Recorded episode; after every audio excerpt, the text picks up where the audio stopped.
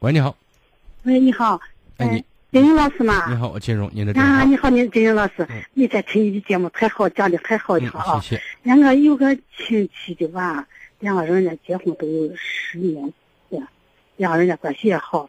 结果因为这个男的家园，呃，他爸五年前去世了，家里就一个母亲，呃，工作也忙，春节没回去，呃，这三月份回了一次老家，回来后呢，呃，这娃呢看起好像心有啥事一样，这个媳妇就问你说是家有啥事，娃呢就说没啥事，结果到四月份之后，呃，围观这个小孩儿跟他丈母娘就发生了口角，从那以后再也不。回他丈母娘家去吃饭了。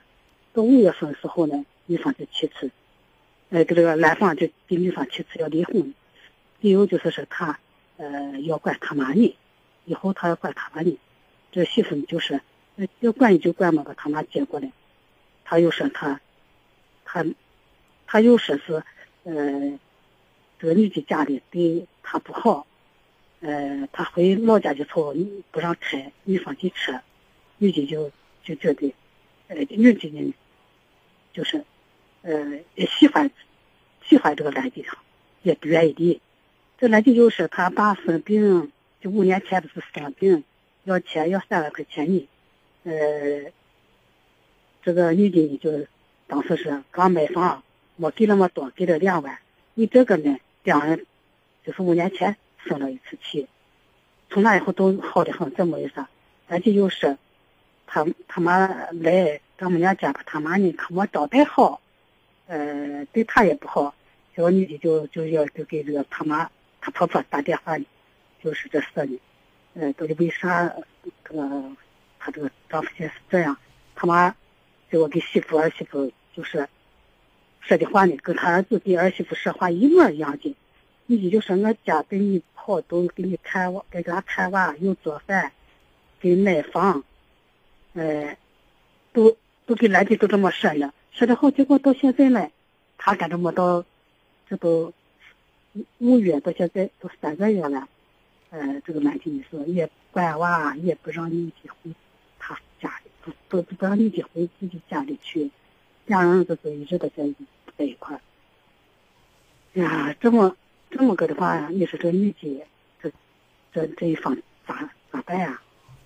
我想问一下，这个男的这几年他的生活状态有没有大的改变？嗯，就是事业方面吧。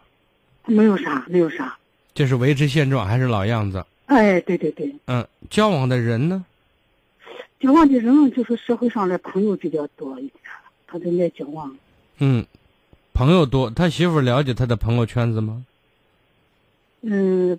不是全了解，大概能了解一点。就是一般主要密集的交往的人群，就那几个人嘛，对吧？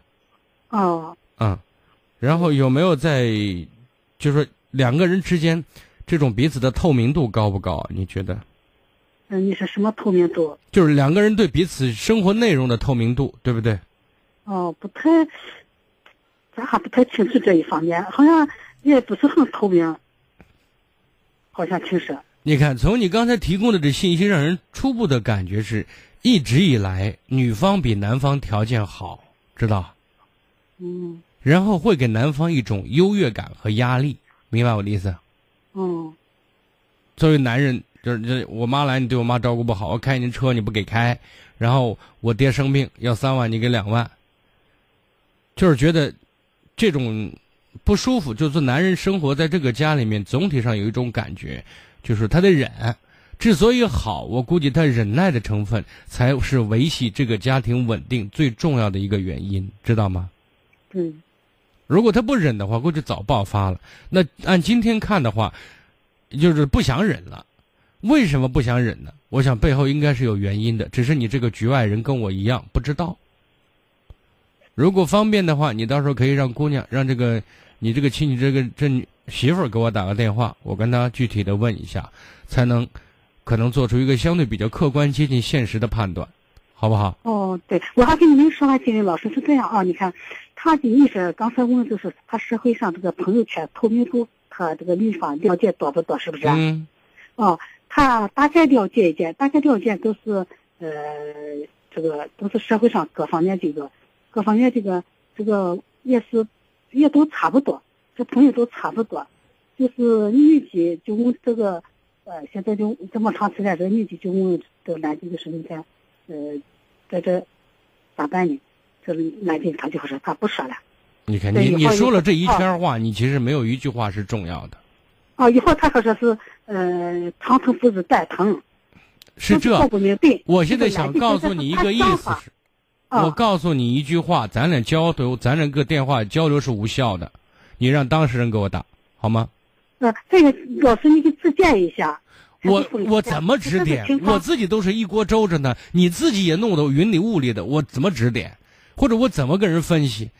咱必须有论点嘛，有论据嘛。我大概我大概给你，他都给我口述的。啊，你口述的不不行，你他说是这样，他的透明度也差不多，他也大概知道。就是现在呃，这个。我现在给你说我的意思，我告诉你我的意思。啊。你让当事人打电话，你说这些话都是都是正确的废话，没用的。啊，他这这个当事人他就说说是，我先挂了。去把他我我我我金英老师，我问你一句话，他说是看吃个嘴，说叫到老家去，到这个来的老家去把他妈去看一下，然后你做去看一下都可以。你不愿意离婚，去做些努力，多了解些实际情况是对的，是应该的，知道吗？嗯，因为他妈说是他把儿子养到十八岁了，何都不容易，呃。